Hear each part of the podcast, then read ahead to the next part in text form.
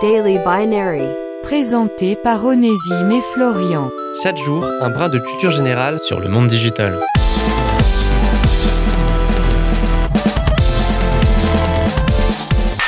Savez-vous qu'il est possible de gagner un million de dollars sans bouger de chez vous?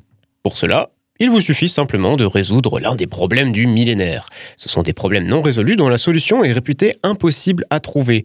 C'est pour cela qu'un institut de mathématiques offre un million de dollars à quiconque parvient à en résoudre un. Celui qui nous intéresse dans Daily Binary est un problème en lien direct avec les algorithmes informatiques. Le problème P égale NP.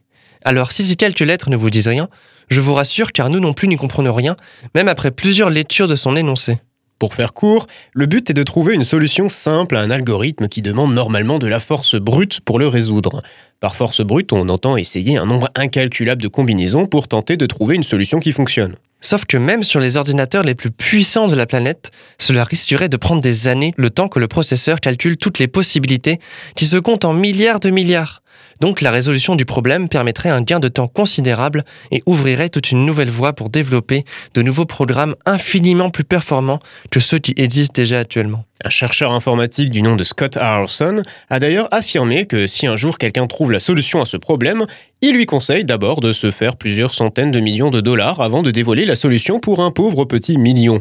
Car oui, connaître la solution permettrait, par exemple, de récupérer un grand nombre de crypto-monnaies en un temps record, et ce, de manière tout à fait légale. C'était Daily Binary. Rendez-vous la semaine prochaine pour une nouvelle dose de culture générale sur le monde digital.